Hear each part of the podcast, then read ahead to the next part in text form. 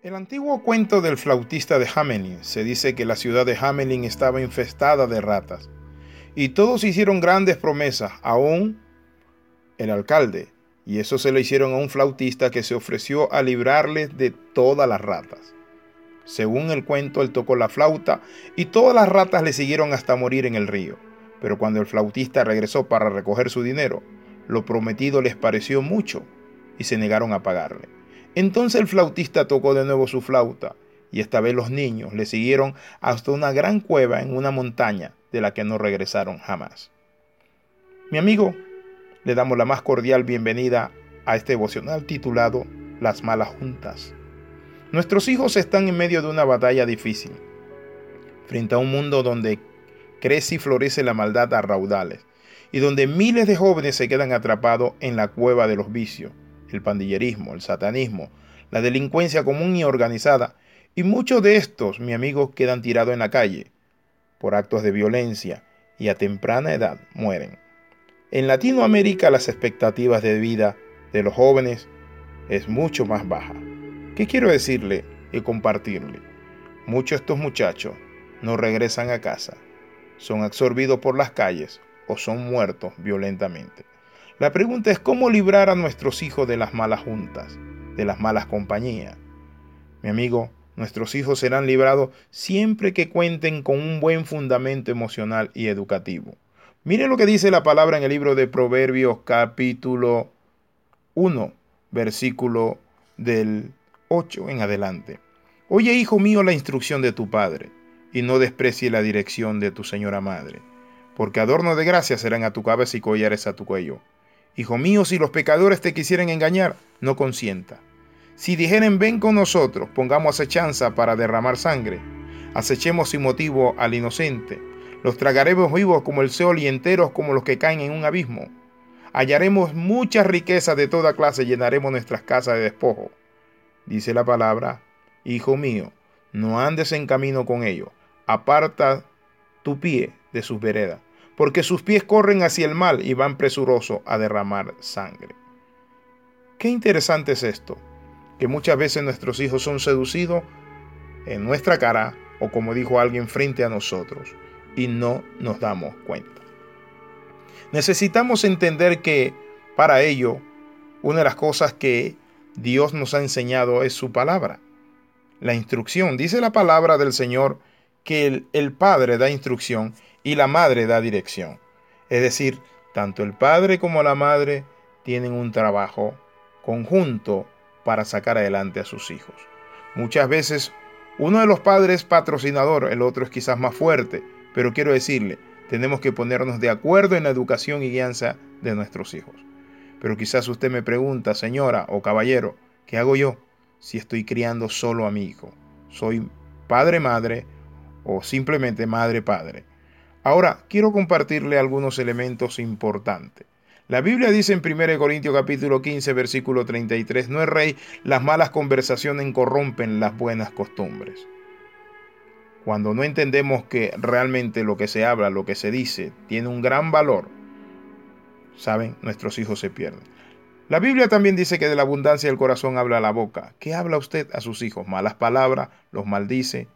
¿No tiene usted que compartirles a ellos principios y valores? Yo le reto para que usted comience a leer las Sagradas Escrituras. ¿Por qué? Porque en las Escrituras está la clave para sacar adelante a los hijos. La Biblia dice, Instruye al niño en su camino y cuando fuere viejo no se apartará de él. Noten esto, el instruir al hijo. Por eso la Sagrada Escritura también dice en Proverbio, oye hijo mío, la instrucción de tu padre, y no desprecie la dirección de tu señora madre. Porque adorno de gracia serán a tu cabeza. Y luego dice, si los pecadores te quisieren engañar. Muchos muchachos están siendo engañados, seducidos por Facebook, por las redes sociales, con personas que presentan un perfil de un artista, presentan una fotografía de una persona muy guapa y así comienza un diálogo y comienzan a seducirle sexualmente. Hace un tiempo atrás, un padre de familia se acercó a mí cuando fui a una iglesia a predicar y me dijo, ¿qué hago con mi hija de 13 años? Es novia de una persona que no sabemos quién es y simplemente ella está decidida a seguirle y a casarse con él. Le dije, oren, hablen traten y busquen la forma de salvar a su hija. Busquen la forma de sacarla y saben que encontraron. Que este hombre era un joven, era un drogadicto, era una persona que estaba totalmente destruida, sin valores, era una persona que era satanista. Ahora, cuando compartimos esto, no estamos diciendo que sus hijos, todos los amigos que tengan en Facebook o en Twitter, en cualquier red social, mi amigo, significa que sean corruptos o corrompidos. Pero sí necesitamos entender que tenemos un papel. Y hoy vamos a ver el papel trascendental de los padres. Es importante que los padres aprendamos a orientar espiritualmente a nuestros hijos. Y estos son los consejos. En primer lugar, para orientar a nuestros hijos y enseñarles principios y valores, debemos buscar a Dios y asistir a una iglesia. Es para mí una bendición poder hablar de este tema y ser testigo de muchas personas que se han acercado a nuestra iglesia y cómo sus hijos desde pequeños han sido guiados, llegaron a la adolescencia, la preadolescencia, la adolescencia y la juventud y hoy están en la universidad, hoy son muchachos maduros, pero ¿saben qué? Los principios y valores que se enseñan en la casa del Señor son muy importantes. Entonces debemos nosotros como padres buscar a Dios. En segundo lugar, confronte y corrija con amor toda mala actitud de sus hijos. La Biblia dice que la vara de la corrección es para la espalda del necio.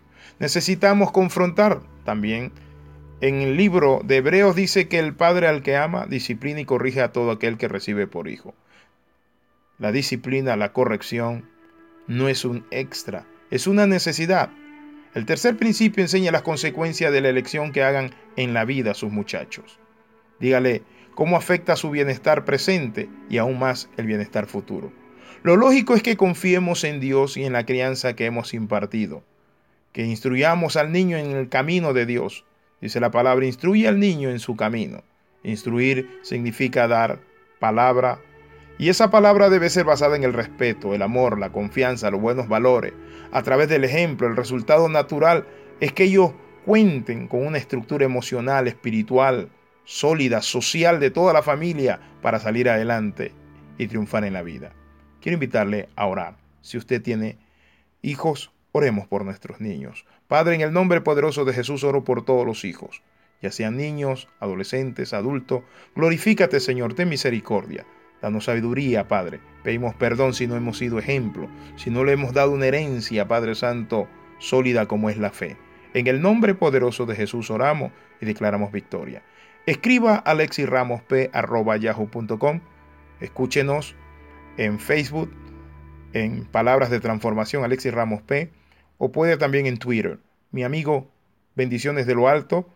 Escríbanos y le estaremos enviando un folleto. Bendiciones. Que pase un día maravilloso o noche o mañana.